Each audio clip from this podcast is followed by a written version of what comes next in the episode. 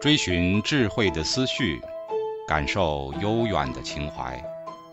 家常读书时刻。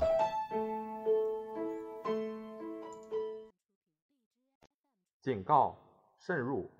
非专业朗读，听后可能出现且不仅限于挺尸等严重不适，另切勿洗耳，以免污染水源。引发小猫、小狗中毒等严重生化事件。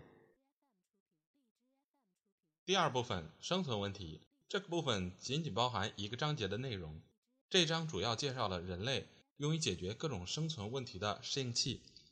达尔文创造了一个短语“恶劣的自然条件”来描绘那些阻碍生存的各种力量。我们的祖先正是由于成功的克服了这些力量，从而得以繁衍生息。在第三章的开头。我们讨论了获取食物并对之加以选择的问题。关于我们的祖先是如何获取食物的问题，主要存在三种假设：狩猎假设、采集假设和食腐假设。我们也对这三种假设进行了分析探讨。接着，我们讨论了人类的另一种适应器，即对栖息之所和生活环境的选择偏好。然后，我们分析了害怕、恐惧症、焦虑以及其他一些适应器。这些适应器是主要用来应付各种危险情境的，比如蛇和疾病等等。随后，我们探讨了一个十分有趣的问题：人是否注定要死？在第三章的结尾，我们尝试着对一个真正的进化之谜进行了探讨，那就是为什么有人会自杀。第三章：克服恶劣的自然条件，人类的生存问题。为了生存下来，有机体不仅要决定吃什么。还要避免自己被捕食。没有哪一个身体器官能够永远不出问题。差异繁殖是进化过程的底线，是自然选择的驱动力。为了繁殖，有机体必须存活下来，至少存活一小段时间。达尔文精辟地总结道：“只要繁殖出来的个体数量超过了所能存活的数量极限，那么为了生存而进行的竞争将会无处不在。”这样的竞争不仅存在于同一物种的个体之间，也存在于不同物种的个体之间，还存在于生物个体与所生活的自然条件之间。所以，考察有关生存的适应性问题，应该是探讨人类进化心理学的一个合理的起点。生存带来了一个问题，或者说一系列的问题。尽管当前的生活方式让我们远离危险，但是每个人。仍有可能遇到那些威胁到我们自身生存的情境，达尔文称之为恶劣的自然条件，主要包括气候、天气、食物短缺、毒素、疾病、寄生虫、捕食者和同一物种内的激烈竞争。对人类而言，这些恶劣的自然条件产生了一系列的适应性问题。在进化的历史长河中，这些适应性问题反复地出现在每一代身上。这些适应性问题对于能否成功的存活下来至关重要。它们就像一个过滤器，将那些未能度过诸如疾病、寄生虫、捕食者、荒芜的冬季和长期干旱的夏季等难关的个体淘汰出局。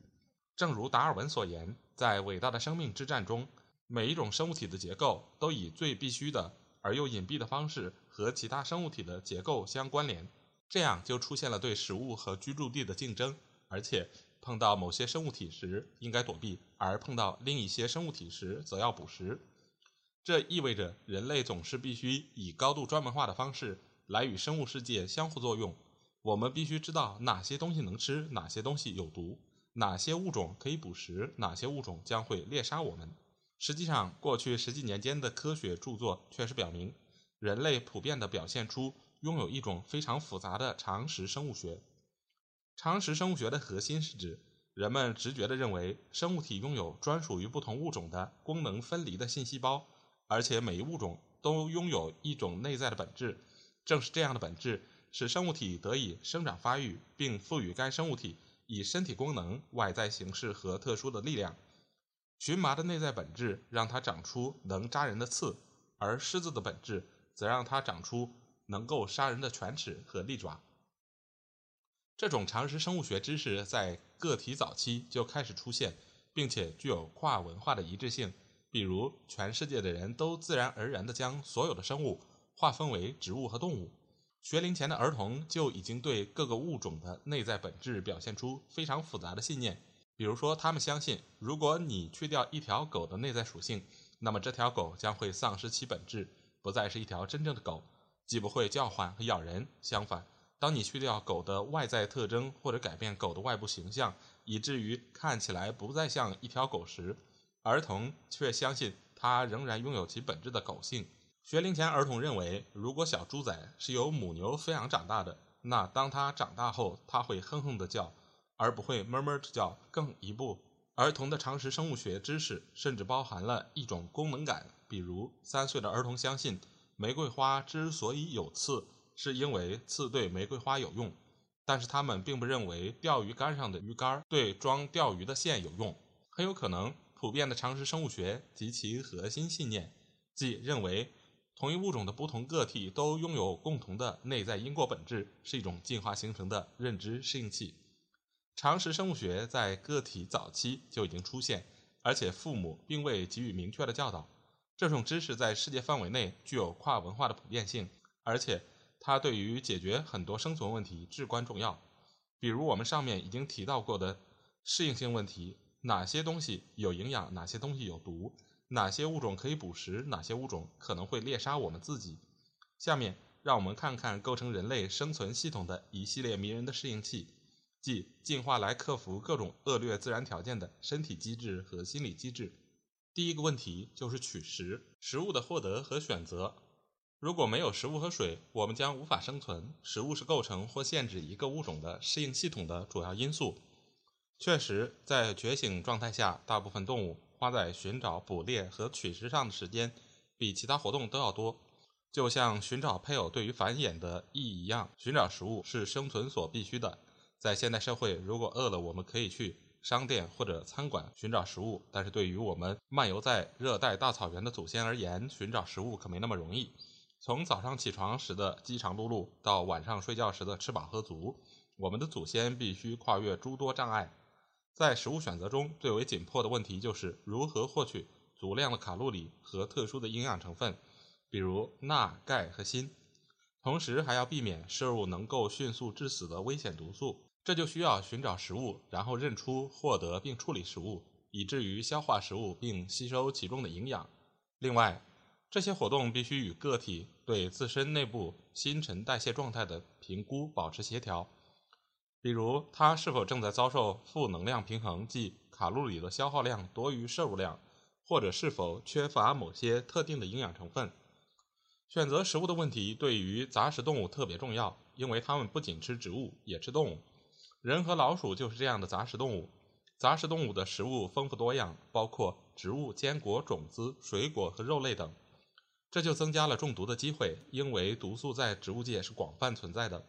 一种精辟的进化观点认为，植物的毒素本身就是一种适应器，它有助于减少植物被吃掉的可能性。所以，我们似乎可以这么说：虽然毒素帮助植物免于被食，但它们却对以这些植物为食的人类和其他动物有害。事实上，我们的祖先一直在和植物抗争。老鼠对食物的选择。老鼠是科学家研究最多的杂食动物之一，它为我们阐述有关选择食物和液体的适应性问题提供了一个非常鲜明的例子。幼鼠从母鼠的乳汁中获取所有必需的卡路里，这种取食方式成功的让幼鼠避开了摄入致命毒素的危险。幼鼠这种解决取食问题的方式会一直持续下去，直到它们学会自己寻找食物为止。老鼠已经进化出对甜的食物的味觉偏好。并且尽量避免去吃苦的食物，这是因为甜的食物能够提供丰富的卡路里，而苦的食物则通常含有某些毒素。老鼠能够根据不同的内部状态来适应性的调节它们的进食行为，其中至少存在这样三种内部状态：缺乏水分、缺乏卡路里和缺乏盐分。实验表明，当老鼠感觉到体内盐分不足时，它们会马上表现出对盐的喜好，而且当它们体内的能量和液体即将耗尽时，它们则会增加糖和水分的摄入量。这些进化形成的特殊机制似乎是被设计来解决有关食物选择的适应性问题的，而且让老鼠的进食行为与其身体需要保持协调。然而，事实远非仅此而已。老鼠表现出一种惊人的新恐惧症，也就是说，对陌生食物的强烈抗拒。一般情况下，老鼠摄入新食物的剂量非常微小，而且当它们在品尝食物时，它们从来不会一股脑将多种陌生食物一起吃下去。通过将各种新食物分开，并以小剂量的方式品尝，老鼠就能够知道到底是哪种食物有问题，从而避免过量摄入某些潜在的致命毒素。有趣的是，如果老鼠在一次进食活动中同时摄入新食物和旧食物，而且引发了身体的不良反应，那么老鼠将不再食用那些新食物，但对旧食物却照吃不误。看起来，似乎老鼠已经推断出熟悉的食物是安全的，而陌生的食物却是患病的起因。所以，即使老鼠这样的动物都已经进化出了一套精巧的机制来解决食物选择的适应性问题，另一种杂食动物，即我们人类，对食物问题的适应性解决方案绝不会比老鼠差。人类对食物的选择，世界各国的人们在食物上的花费都比其他实际活动的花费更高。像美国和德国这样的西方国家，人们在食物上的花费占他们收入的百分之二十一，仅次于在休闲娱乐上的开销。而在不那么富裕的国家，比如印度和中国，人们将百分之五十的收入都用在了吃饭上。不过，全世界的人们都把婴儿抚养期作为食物选择的核心阶段。这是因为，如果想要在生命早期存活下来，那么最重要的事情莫过于决定吃什么和不吃什么。分享食物是人类的一项主要的社会活动。在某些社会中，比如位于北美西北海岸的夸克特尔族群，富人们会举行冬季赠礼节，他们为来宾提供所有的食物和酒，而人们也通过他们的慷慨程度来评价其社会地位。有的文化中包含特定的词汇来表示各种不同的饥饿。比如，博茨瓦纳人就有专门表示很想吃肉的饥饿的词汇。分享食物也是一种求偶策略，一种亲密关系的象征，或者是在发生冲突后表示和解的一种方式。在美国，当感恩节之类的团聚节日到来时，人们通常都会举行丰富的家庭盛宴，全家人齐聚一堂，共享火鸡、食物配料、酸果鳗和南瓜饼等美味佳肴。渔夫会向人讲述他们捕获的鱼，农夫会谈起他们收获的蔬菜的大小，而猎人则会炫耀他们在猎杀某个大型动物时的英勇行为。对于一个男人而言，找不到食物将会使得他在群体中的地位节节败退，而且对于中非的甘达部落、桑格部落和尼日利亚沿海的阿善提区域的妇女而言，和未能提供食物的丈夫离婚并非什么稀罕之事。甚至在各种文化的神话和宗教故事中，也有很多都涉及到食物和酒，比如夏娃和亚当偷吃禁果，耶稣变水为酒，用三条鱼和两张饼就喂饱了几千人，还有进食猪肉等等。食物和进食行为也经常被用在比喻当中。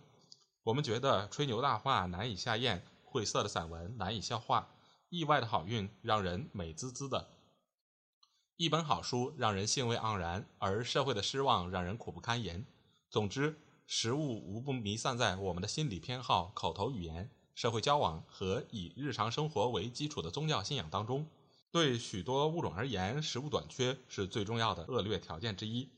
人类不仅依靠食物来为身体提供养料，而且还通过分享食物来增强自身的求偶吸引力和巩固社会关系。人类已经进化了抵抗自然毒素的机制，比如我们觉得有的东西特别难闻，而且味道也很苦。其实这并不是偶然的事情。呕吐和反胃是一种保护性的反应，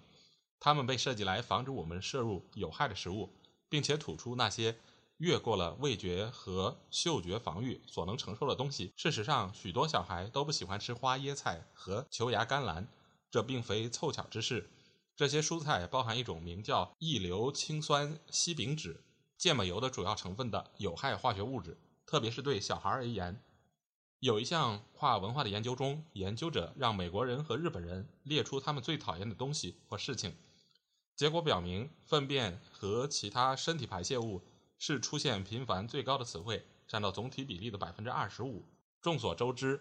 粪便中藏匿了很多有害成分。包括大量的寄生虫和毒素，这些成分对人类危害巨大。毕竟，粪便是人体的排泄物。在这项调查中，人们最讨厌的还有简陋的卫生条件、容易传播疾病和身体上的伤害，比如伤口、非意愿的性行为以及死亡。面对这些跨文化的证据，Rosin 认为所有的人类都普遍拥有上述这些厌恶反应，而且我们人类和动物之间拥有某些共性。不过，看起来人类似乎已经进化了一种对某些特定事物的厌恶倾向，比如粪便和其他疾病载体等。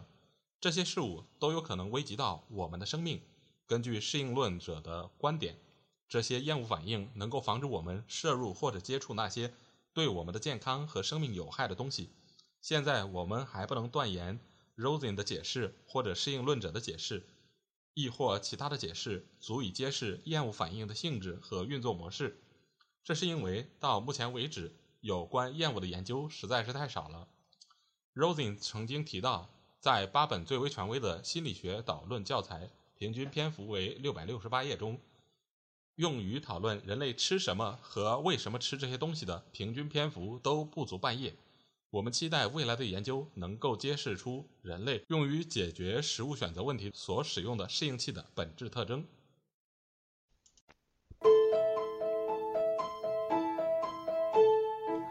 家常读书制作，感谢您的收听。